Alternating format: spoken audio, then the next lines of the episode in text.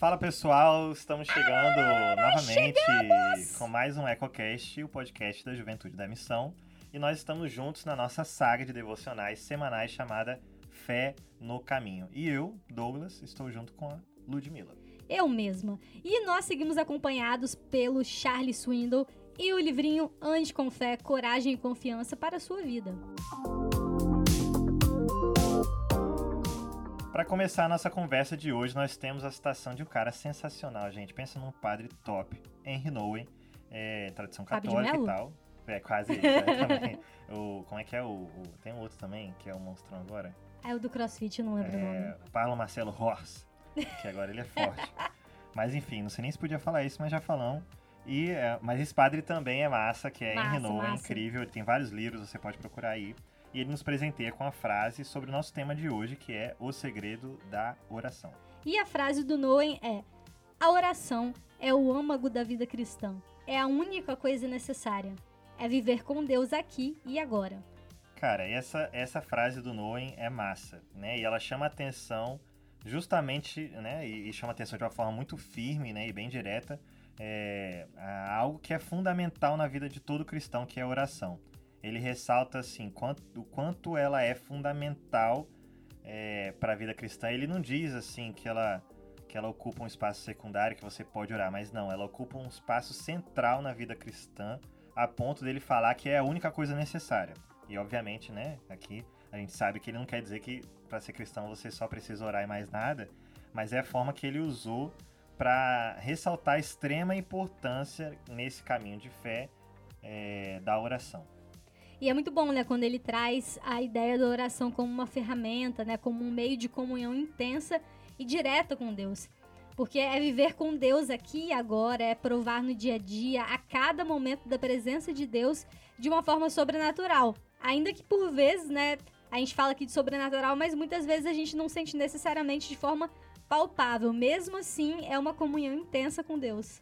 É isso mesmo. E é importante a gente notar que que nem sempre é, o que a gente pensa que é oração é oração. É, ou até, assim, ou às vezes até oração, mas é uma oração ruim, uma má oração. E eu vou explicar um pouco isso, né? Porque é muito comum a gente pensar que a oração é um meio de simplesmente pedir coisas. A gente já passou por isso em algum episódio anterior. Mas a gente lida com oração como se fosse se oração fosse um aplicativo, tipo iFood, né? Ah, eu amo essa metáfora. Muito é, e aí é, Deus é, é o restaurante e você vai ali e faz o seu pedido nesse aplicativo espera a confirmação é, do pedido e espera a entrega. O preço já foi pago, né? Jesus já está ali, já existe, pá. E esse restaurante divino tem a obrigação agora de te entregar o que você pediu e aí do pedido se vier errado ou se demorar demais, né? E logo, logo você vai ali no chat desse aplicativo, né, e faz a sua reclamação a Deus. É, eu tô rindo aqui, mas quem nunca orou, né? Quem nunca fez isso, quem nunca tratou. Aí, né? aí. quem nunca tratou Deus aí com o aplicativo do iFood.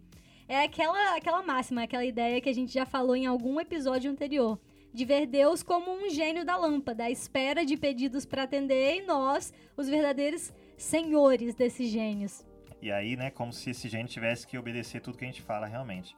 E tem um lance interessante nisso, porque a gente não está dizendo aqui que é, oração não envolve petições, envolve, mas ela não é só isso. E ainda se a gente for pegar e considerar as petições, a gente pode ver lá em Tiago 4 que a gente nem sabe pedir direito. E isso acaba atrapalhando também a forma que a gente ora e os pedidos que a gente faz. E a gente pode continuar pensando sobre isso, né, a partir do nosso pano de fundo da série, que é a vida de Abraão. Agora, né, podemos falar real Abraão, oficial. real oficial. Arroba Abraão oficial. e lá em Gênesis no capítulo 18, versículo 20, também no 23 e 24, a gente lê assim: O Senhor disse a Abraão: Ouvi um grande clamor vindo de Sodoma e Gomorra, porque o pecado dessas duas cidades é extremamente grave. E aí Abraão, né, aproximou, ele se aproximou de Deus e ele disse: Exterminarás tanto os justos como os perversos? Suponhamos que haja 50 justos na cidade. Mesmo assim, exterminarás e não pouparás por causa deles?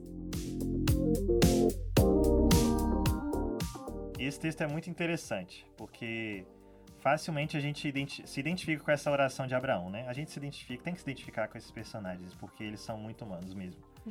E, tipo assim, segundo a nossa justiça, se a gente para pra olhar um texto como esse, ver a oração de Abraão, a gente fala, poxa, o cara tinha razão, né? É, pô, se tivesse um justo ali, né, uma pessoa, por amor àquela pessoa, de repente Deus poderia poupar.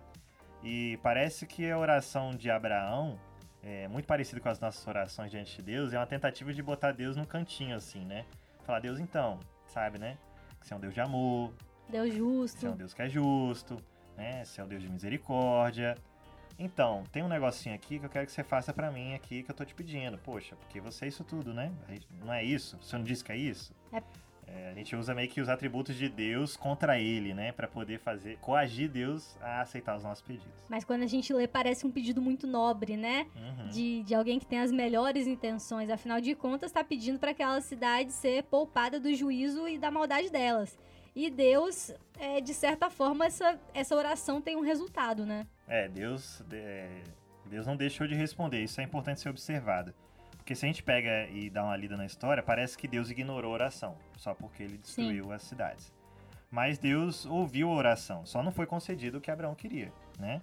É, e é importante isso, né? E talvez até mais importante do que Deus ter respondido, apesar de não ter sido a resposta que Abraão queria, é entender que a partir dessa dinâmica de oração de Abraão, dessa relação de Abraão com Deus, a própria relação entre eles dois foi aprofundada assim, de uma forma muito grande, né? Nesse momento Sim. de crise, essa relação foi é, forjada ainda mais aí. É, e esse tipo de observação a gente não faz quando a gente lê. A gente não nota esse tipo de coisa quando a gente lê. Porque a gente está acostumado com uma dinâmica de a oração dá certo quando as coisas acontecem segundo a o meu nossa pedido. Vontade. Exatamente. Então a gente não identifica isso no texto, porque a gente está esperando pediu, recebeu. A gente não está esperando pediu, aprofundou relação. A gente não está esperando, pediu e agora ele é mais amigo de Deus, ele conhece mais a Deus. A gente não está é, observando, pediu e agora Abraão teve seu caráter transformado. Ele é mais submisso à vontade de Deus. A gente não observa essas coisas. A gente só observa, pediu, recebeu, que é o jeito que a gente entende as coisas. Só que a gente precisa considerar que, fundamentalmente, Deus se relaciona com a gente através das orações.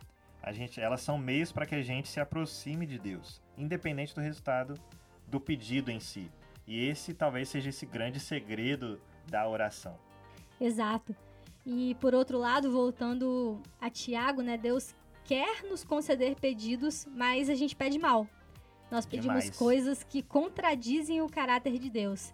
E por essas e outras, nós precisamos diariamente nos aproximar desse Deus, né? Pra gente se alinhar a quem ele é, a- alinhar a vontade dele, alinhar a expectativa e assim fazermos orações que estejam condizentes ao caráter de Deus. Porque aí, aí sim, independente da resposta, as nossas orações continuarão a nos levar para mais perto dele.